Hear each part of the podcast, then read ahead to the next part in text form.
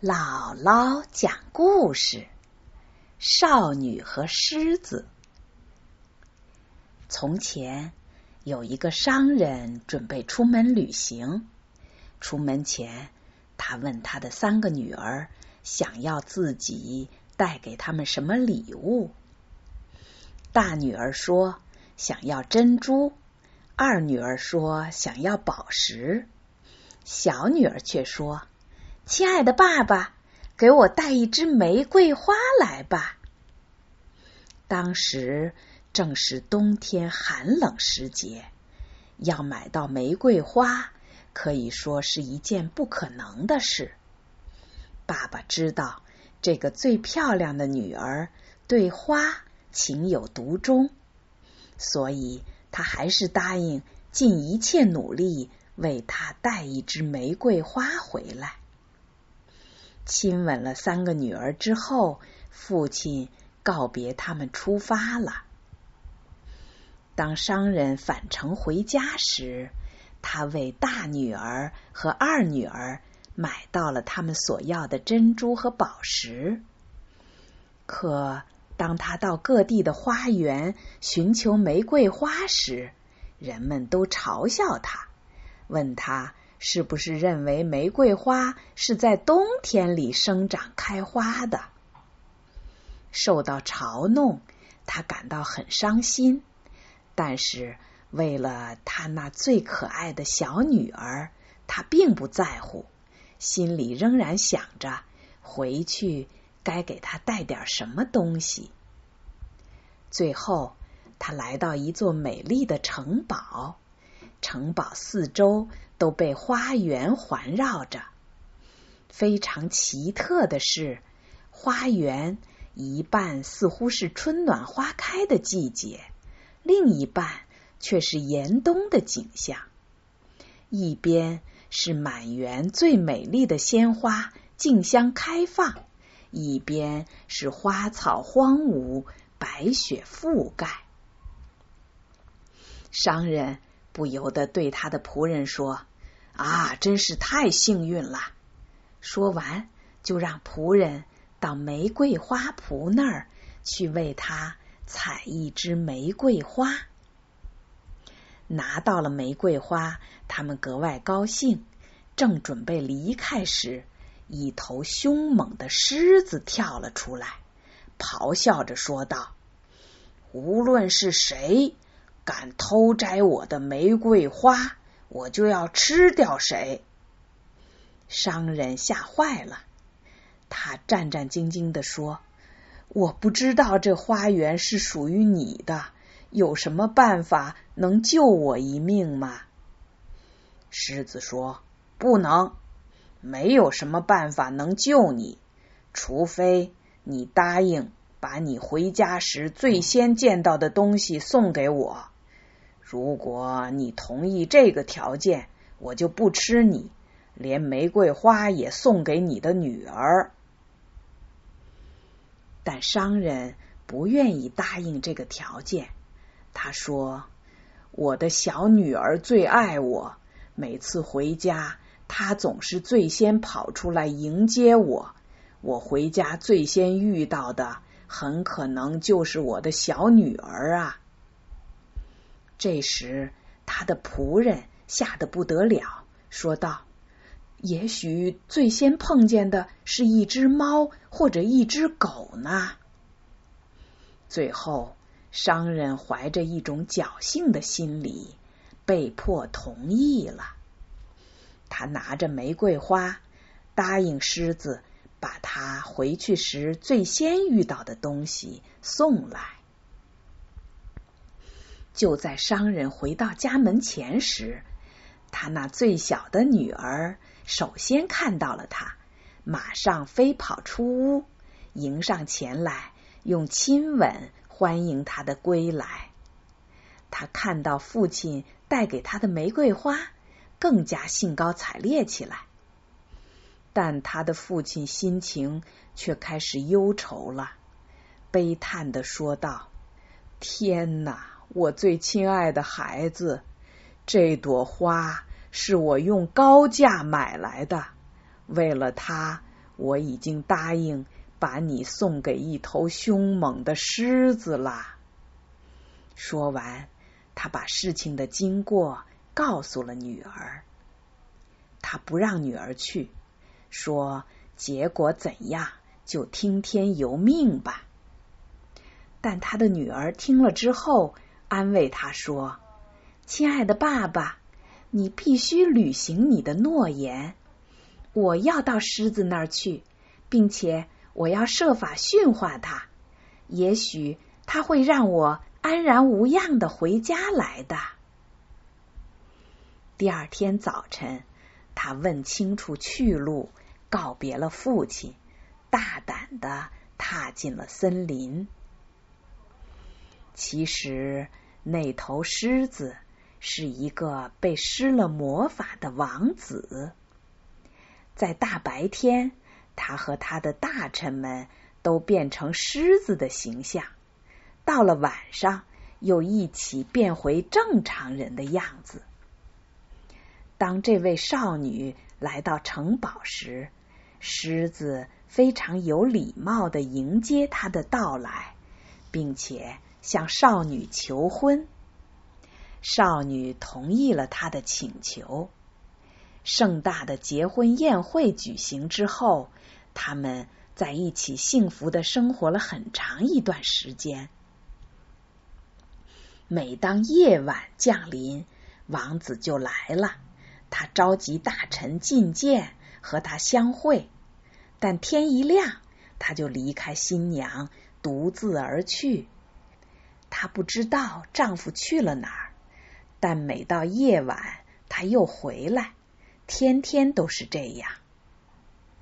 有一天，王子对她说：“明天你的大姐姐结婚。”你爸爸要在家里举行一个盛大的宴会，如果你想去看看他们，我就让我的狮子带你去那里。这对时时刻刻都想去看父亲的他来说，真是太高兴了。第二天，他和狮子们一道出发，每个看到他的人都格外的高兴。因为他们认为他被狮子咬死已经很久了，现在又看到他回来，觉得真不容易。他告诉他们自己现在生活的很幸福，一直待到婚宴结束，他才返回城堡。不久，二姐又要结婚了，她也被邀请。去参加结婚典礼，他对王子说：“这次你必须和我一同前往，我一个人是不会去的。”但王子不同意，说：“这是一件非常危险的事情，因为只要有一丝灯光照到他，他身上的魔法就会更加邪恶，他会变成一只鸽子，要被迫在世间。”到处飞行七年，可是他的妻子却不答应，说他会细心照料，不让一丝灯光照到他身上。最后，他俩一起出发了，还带上了他们的孩子。到家以后，他选择了一间墙壁很厚的大厅，让王子待在里面。但不幸的是，厅门上有一条裂缝，谁也没有发现。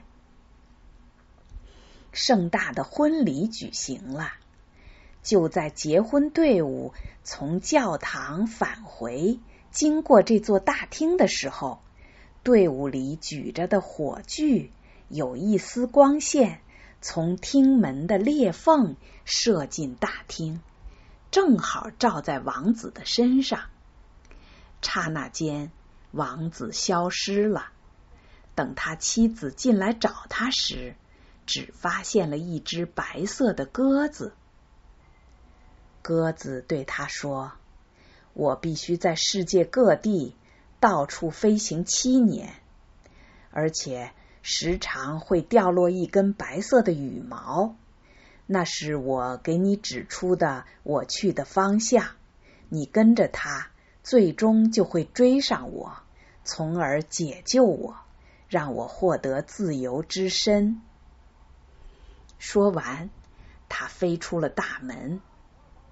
他的妻子紧跟着鸽子，毫不犹豫的追去。鸽子飞呀，不停的飞，女人在后面追呀，不停的追。在天地之间广阔的世界里，这可怜的女人循着她不时掉落的白色羽毛指引的路，勇往直前。他对世间万物不闻不问，也不休息，不睡觉，只是追着。整整七年，终于就要过去了。女人的心情开始兴奋起来。她以为一切艰难困苦和烦恼都会随着七年的到来而结束。然而有一天，他正在路上追寻着，却怎么也找不着白色的羽毛了。他抬眼在天空搜寻。别说是白鸽，就连鸟的影子都没看见。啊，老天爷！他长叹了一声，没有人能帮助我了。他迎着太阳走去，对着太阳说：“太阳啊，你的光辉普照在大地之上，你俯视着群山峡谷。”你看到过一只白鸽吗？没有。太阳真的说话了。我没有看见白鸽，但我送给你一个小匣子，在你需要帮助的时候就打开它。女人很感激的向太阳道谢，继续寻找着白鸽的踪迹。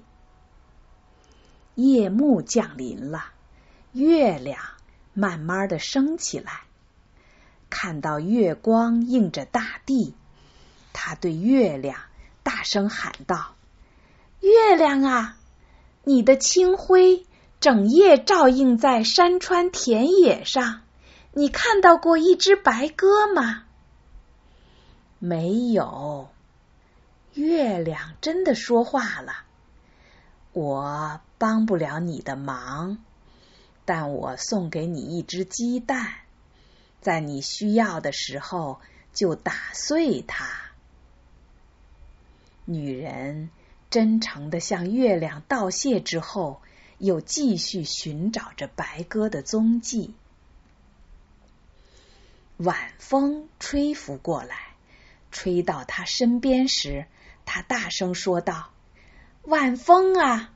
你穿过树林，摇动着树叶，你看见过一只白鸽吗？没有。晚风真的说话了，但我可以问问其他的风，他们也许看见过。东风和西风来了，他们都说没有看见白鸽，但南风却说。我看见过这只白鸽，它飞到红海去了。因为七年已经过去，它变成了一只狮子。此刻，他正在和一条飞龙搏斗呢。那条龙是一个被施了魔法的公主，她想把你和她分开呢。听到这个消息，晚风说道。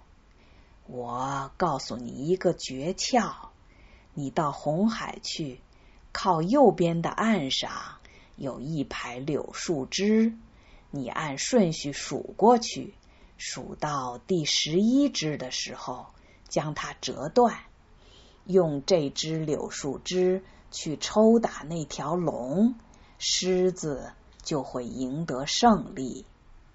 他们两个。也会变回人的样子出现在你面前，可千万记住，你要立即上前挽着你心爱的王子动身回家呀。”于是，这可怜的女人又踏上了追寻之路，来到了红海，正像晚风说的那样，她拔下了第十一棵柳树枝，用力抽打那条飞龙。刹那间，狮子变成了王子，飞龙也变成了一位公主。惊喜之下。他竟然把晚风给他的告诫忘了，结果让那个公主看准机会，用手臂挽着王子，带着他离去了。这位远道而来的不幸女人又被抛弃了，孤独凄凉又伴随着她，但是她没有气馁。仍然鼓足勇气说道：“我要继续追寻他，只要是风能吹到的地方，有公鸡啼叫的地方，哪怕是天涯海角，我也去寻找，一定要再次找到他为止。”他又开始了艰难的跋涉。功夫不负有心人。他终于来到了一座城堡，王子正是被公主带到了这里。看来这儿正筹备着一个宴会。他向路人打听，原来是要举行结婚宴会。啊！上帝保佑我！他说道。然后他拿出太阳。送给他的小匣子，打开一看，里面放着的是一套闪烁着阳光般光彩的、令人炫目的礼服。他穿上礼服，走进了王宫。所有的人都把目光移到了他身上。新娘看见他穿的礼服，非常羡慕，问他。是否愿意出卖？他回答说：“金子和银子是买不到的，除非用血和肉才能换取。”公主不懂他的话，问他是什么意思。他说：“今天晚上让我在新郎的房内和他谈一次话，我就把这礼服送给你。”公主最后同意了，但她吩咐她的仆人给王子喝一杯安眠药水儿，让他既不可能听到这个女人说话，也不可能看到她。到了晚上，王子睡着了，这个女人被带到了他的房间里，他在他脚下一头坐下来说道。我追寻你有七年了，太阳、月亮、晚风都帮我寻找你，最后我帮你战胜了飞龙，难道你就把我给完全忘了吗？